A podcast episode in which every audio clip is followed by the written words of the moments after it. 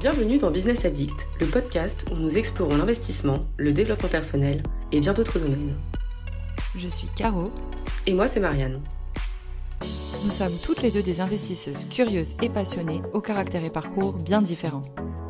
Ici, nous partagerons nos connaissances, nos expériences et celles de nos invités pour que vous sachiez par où commencer, mais aussi pour vous donner des pistes pour accélérer et vous épanouir dans vos projets. Rejoignez-nous pour des conseils inspirants, abonnez-vous et devenez un vrai business addict. Bonjour tout le monde Aujourd'hui on va aborder un sujet ensemble qui va vous aider à vous lancer et à trouver quelle est la stratégie faite pour vous. J'espère que vous êtes prêts. Cet épisode il est super intéressant, en tout cas normalement et selon moi. Cet épisode, va pouvoir vous aider à éliminer les stratégies qui sont pas faites pour vous et à trouver ce qui vous conviendra le mieux. Ça va vous faire gagner du temps et ça va vous éviter de vous lancer dans 36 000 trucs pour vous prendre un mur à la fin. Premièrement, ce qu'il faut savoir dans les biens immo et dans tout cas dans l'investissement immobilier, c'est ce que j'expliquais dans l'épisode acheter sa résidence principale en premier ou investir en locatif en premier. Enfin, je vais reprendre un petit peu de ce sujet-là. Donc vous avez possibilité soit de faire de l'achat-revente, soit de faire de la location. Si vous ne savez pas sur quoi partir entre ces deux choix, ben, vous allez rester là des mois et des mois et des mois à tourner en rond et à vous demander vers quoi partir.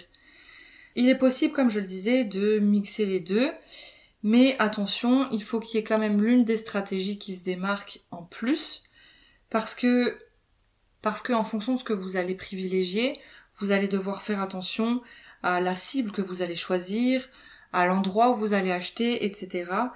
Donc il faut vraiment se poser cette question, est-ce que je vais chercher à faire un achat-revente ou est-ce que je vais faire de la loc avant de se lancer pour pouvoir s'adapter? Sachez qu'il n'y a pas de, j'allais dire, il n'y a pas de bonne ou mauvaise situation pour ceux qui ont la rêve. Il n'y a pas de meilleur choix à faire pour vous lancer. De toute façon, vous pourrez faire les deux si vous le faites intelligemment. Le but c'est de trancher et vous pouvez une fois faire de l'achat-revente et une fois de la location, puis une fois refaire de l'achat-revente, etc. et switcher.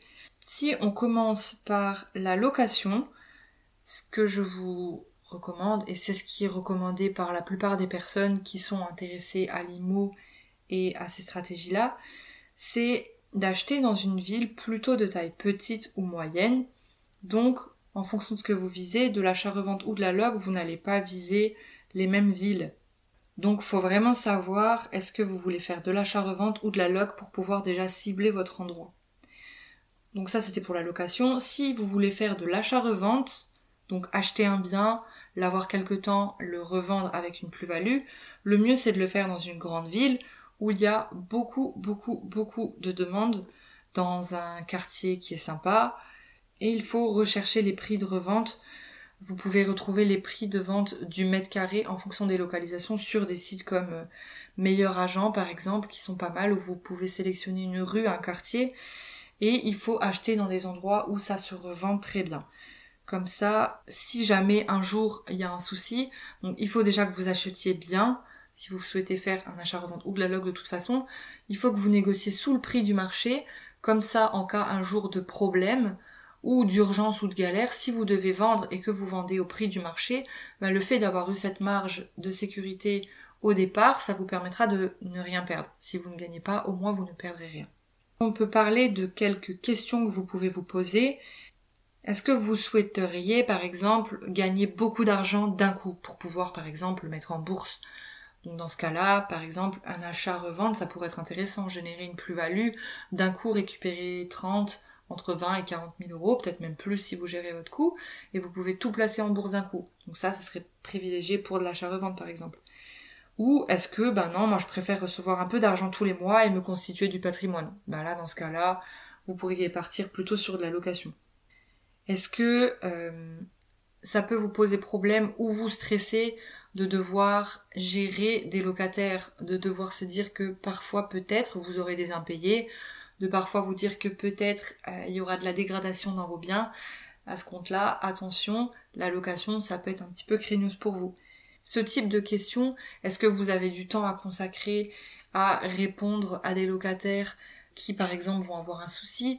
Si vous vous dites oui, vous avez le temps, ok, ça veut dire que vous pourriez peut-être faire votre gestion si vous faites du locatif. Si en revanche vous n'avez pas le temps, vous préférerez déléguer votre gestion. C'est l'option que j'ai choisie. Je me dis que le gestionnaire, c'est son travail, il sait faire des beaux. En tout cas, même si je sais pas les faire, je pourrais apprendre, mais c'est pas mon métier, ça me prendrait plus de temps, ça serait sûrement moins bien fait. Il va gérer le, les visites, euh, les états des lieux d'entrée, les états des lieux de sortie, les petits couacs du quotidien avec les locataires. En fait, le gestionnaire, il va constituer un filtre et c'est bien, si on n'a pas trop le temps, de euh, réussir à déléguer. Si en revanche vous aimez tout faire vous-même et que vous n'avez pas le temps, bah, le locatif, c'est peut-être pas forcément la bonne des solutions. Enfin voilà, ça c'est différents types de questions que vous pouvez vous poser pour vous orienter vers une stratégie qui, cette stratégie, vous permettra de sélectionner des zones dans lesquelles rechercher, etc., etc. J'en parlais, mais il faut être conscient de ce qu'on est prêt à vivre, à accepter, et surtout, qu'est-ce qu'on n'est pas prêt à subir au quotidien? Ça va vous aider à savoir comment vous allez vous sentir dans les situations et à orienter votre choix. Donc si on fait un petit récapitulatif de ça, par exemple, si vous souhaitez faire du locatif, je vais prendre l'exemple de l'immeuble de rapport. Le mieux, c'est de cibler les petites villes pour avoir un bon rendement et savoir qu'est-ce que qu'est-ce qui vous angoisse. Est-ce que vous avez du temps? Est-ce que vous n'avez pas de temps? Est-ce que vous avez peur qu'on vous embête? Le ratio, disons, embêtement et gain et temps, je trouve que c'est quelque chose de très important parce que ça va vous permettre de cibler qu'est-ce que vous êtes prêt à accepter.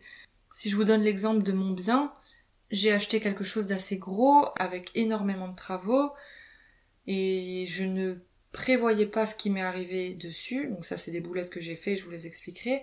Mais je me suis retrouvée à faire beaucoup plus que ce que j'avais prévu en termes de travaux. Et maintenant je me dis bon le prochain, attention je vais pas le gérer pareil. Euh, je ne ferai pas plus de 90% de ce que j'ai fait sur ce bien là. Je me garderai les petits trucs fun, la déco, l'ameublement que j'ai adoré faire et que je referai sans souci, mais euh, tout ce qui est pose de sol, peinture, etc., c'est des choses que je sais déjà que je ne veux plus faire. Donc je vais cibler mes biens sur des choses avec des plus petites rénovations à faire. Donc voilà, moi je me dis, mon temps, je préfère le passer à faire quelque chose que je sais faire, et ce que je ne sais pas faire, je le délègue au maximum. Ça m'oriente un petit peu mes choix. Je sais que la gestion, je ne suis pas contre, même si ben forcément c'est un petit peu de perte sur le rendement, mais pour moi la gestion c'est de l'embêtement que aujourd'hui je ne suis pas prête avec mon travail à pouvoir assumer, donc je délègue. Ce que vous pouvez aussi prendre en considération, c'est la localisation, où est-ce que vous êtes, est-ce que vous avez un pied à terre ou quelqu'un qui peut vous dépanner dans l'endroit où vous avez votre bien? Si vous n'avez personne, rien ni personne sur place, c'est compliqué. Donc euh, après c'est faisable si vous avez beaucoup de temps. Donc encore une fois vraiment à vous de voir comment vous pouvez vous organiser en fonction des déplacements que vous faites pour sélectionner la stratégie qui vous conviendra. Je vais me focus un petit peu sur la location. Il y a différents types de location que vous pouvez faire. Donc c'est les, types les plus connus. Et ce qui va les différencier, c'est la fiscalité qu'on leur applique. Par exemple, votre abattement fiscal, si vous louez en nu, il va être plus bas que si vous louez en meublé. Donc, stratégie toute bête, mais c'est mieux d'acheter en meublé en termes fiscal pour pouvoir plus déduire en termes d'impôts. Ensuite, il y a le nu. Donc moi, je vous dirais toujours plutôt d'investir dans du locatif meublé que d'investir dans du nu pour avoir une fiscalité optimisée. Et ce qu'on peut considérer aussi, c'est est-ce qu'on achète avec ou sans travaux? Qui dit travaux dit défiscalisation. Personnellement, je trouve que c'est bien d'acheter avec des travaux pour pouvoir déduire sur ses rentrées et en tout cas, même si on n'élimine pas les impôts, faut bien en être conscient, vous pourrez vous éviter de payer des impôts pendant quelques temps. C'est une durée limitée, ça ne dépasse pas 7 ans si ma mémoire est bonne. Mais en tout cas, c'est toujours un avantage de pouvoir limiter ces impôts sur quelques années. Au-delà des types de locations que vous pouvez réaliser, il y a différents types de biens que vous pouvez acheter et on n'y pense pas toujours. Vous pouvez par exemple acheter un appartement, vous pouvez acheter une maison, vous pouvez acheter un parking, vous pouvez acheter des caves, vous pouvez acheter des locaux commerciaux, vous pouvez acheter des bateaux, vous pouvez acheter, oui, parce qu'on peut habiter sur des bateaux, Donc ça, c'est différents types de biens que vous pouvez acheter. Et en fonction du budget que vous avez à consacrer, par exemple, ben, vous pourrez vous concentrer sur des biens plus petits, par exemple en lot, des parkings, des garages qui sont peut-être plus accessibles pour commencer, euh, des box, etc.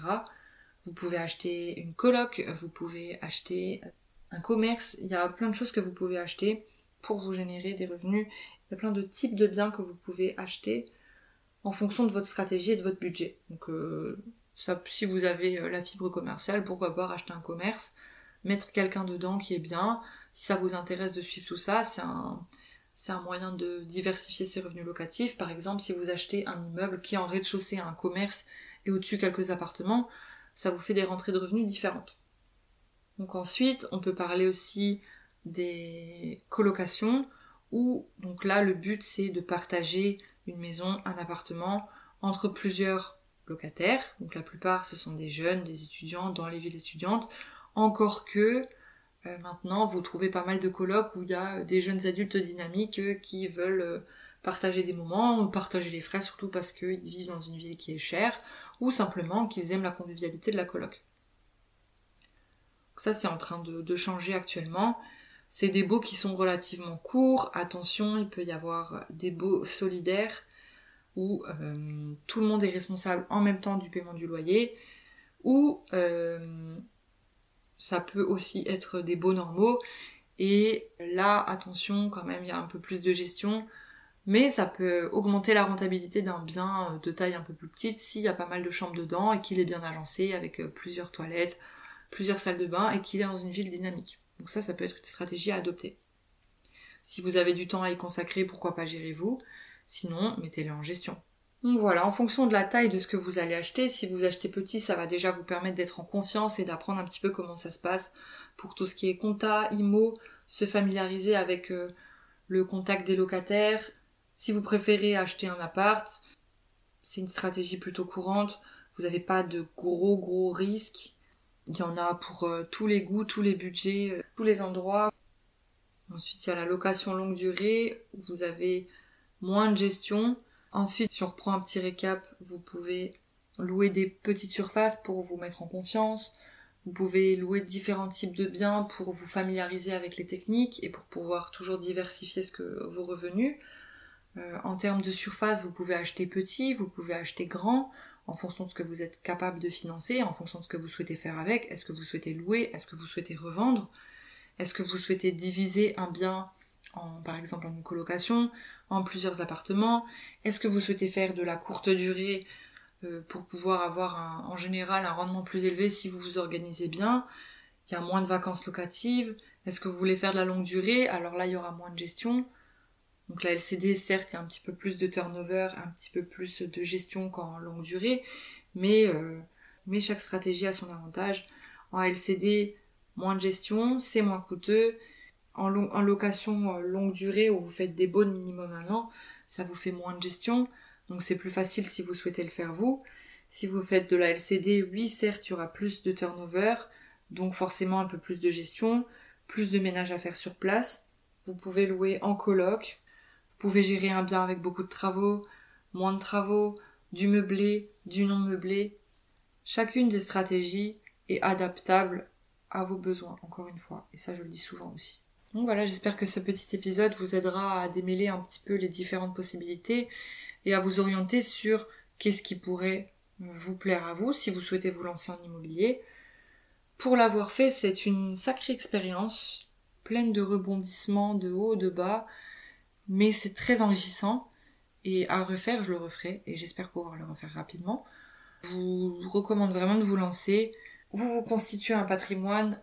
Il y a plein d'autres types d'investissements possibles, certes, mais pour moi, l'immobilier, c'est quand même mon favori. Je trouve que c'est gratifiant de pouvoir euh, soit rénover quelque chose, soit d'aménager quelque chose. C'est quelque chose que j'ai beaucoup apprécié. Et de se dire finalement, comme disait Marianne dans le tout premier épisode, que ben, c'est de la pierre, c'est stable et que si un jour il nous arrive un souci, au moins on a toujours un bien qui tourne dans lequel on peut aller euh, se poser en cas de besoin. Ça c'était mon avis sur la question. J'espère que je vous aurai donné quelques clés pour pouvoir prendre une direction si vous souhaitez vous lancer.